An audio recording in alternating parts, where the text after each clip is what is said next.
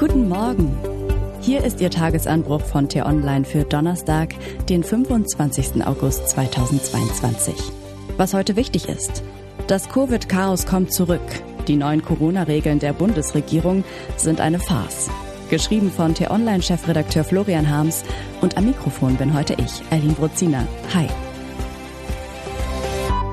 Es ist ja nicht so, dass wir zu wenig Sorgen hätten. Putin dreht den Gashahn zu, Butter kostet schon mehr als drei Euro, im Baumarkt ist Brennholz ausverkauft und die ewige Sonne trocknet das Land aus. In solchen Zeiten wie diesen sehnt man sich nicht nur nach guten Nachrichten, sondern auch nach Klarheit. Die Dinge sollen einfach mal klappen und allgemeine Regeln sollen bitte verständlich und gerecht sein. Für das neue Corona-Regelwerk der Ampelregierung gilt weder das eine noch das andere. Was die Minister Karl Lauterbach und Marco Buschmann da vorgestellt haben, muss man dreimal lesen, um es auch nur halbwegs zu verstehen. Statt Klarheit mutet sie den Bürgern einen Schwurbelkompromiss zu, der keine vier Wochen Bestand haben dürfte, sollte sich die Covid-Lage im Herbst wie erwartet verschärfen. Drei-Stufen-Plan nennen der Gesundheits- und der Justizminister ihren Plan, der ab Oktober gelten soll.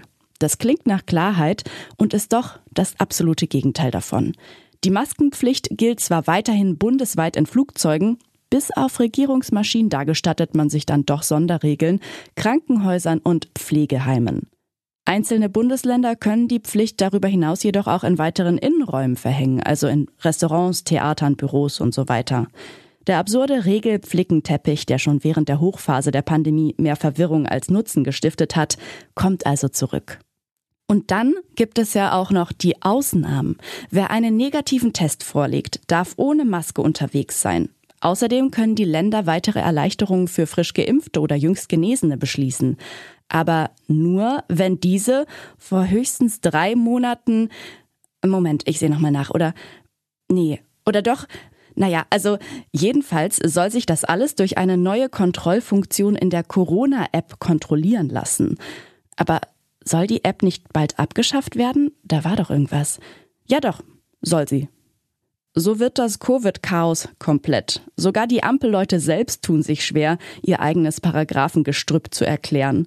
Was die Regierung vorlegt, wird von den Bürgern nicht verstanden. Das Regelchaos bleibt, kommentiert unsere Gesundheitsredakteurin Christiane Braunsdorf. Der Kompromiss könnte schon bald ins Wanken geraten, berichten unsere Reporter Johannes Bebermeier und Tim Kummert. Kein Wunder, dass es von den publizistischen Kanzeln in den sozialen Netzwerken und aus Wohnzimmern von Flensburg bis Füssen Kritik hagelt. Bevor wir jedoch in den Chor der Beschwerdeführer einstimmen, halten wir einen Moment inne und stellen uns eine einfache Frage. Warum sind wir hierzulande eigentlich so fixiert auf penible Regeln und verbindliche Vorschriften? Wieso gelingt es uns nicht, die großen Herausforderungen mit mehr Gelassenheit und vor allem mehr Verantwortung für uns selbst und unsere Mitmenschen zu bewältigen? Sicher, ein paar Grundregeln muss die Regierung festsetzen, aber bitte einfach verständlich und einheitlich für alle Zweibeiner zwischen Nordsee und den Alpen, auch die in den Kanzlerflugzeugen. Aber alle Sondersituationen, Eventualitäten und Unwägbarkeiten könnte man doch schlicht und einfach mal den Bürgern selbst überlassen. Im Vertrauen darauf, dass sich die Mehrheit rücksichtsvoll und vernünftig verhält, sei es das Abstandhalten, das Testen oder eben die Maske. Das wird natürlich nicht überall und nicht mit jedem gelingen, aber nachdem sich die meisten Leute mittlerweile eh schon mal angesteckt haben, wäre selbst das verkraftbar und nach zweieinhalb Jahren Pandemie doch einen Versuch wert.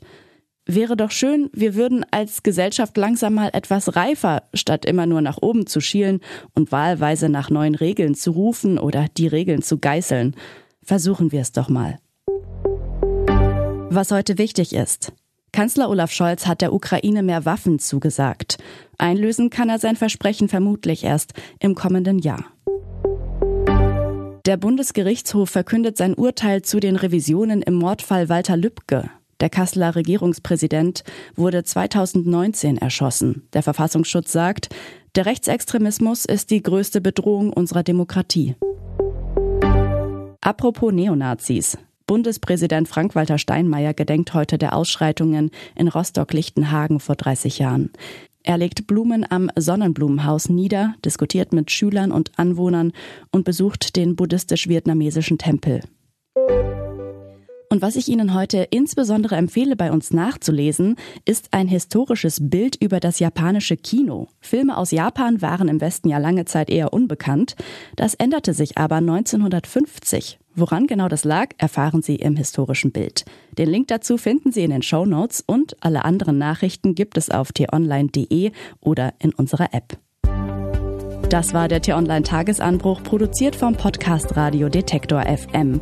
Uns gibt's auch morgen wieder und am Wochenende mit einer Diskussion zum wichtigsten Thema der Woche.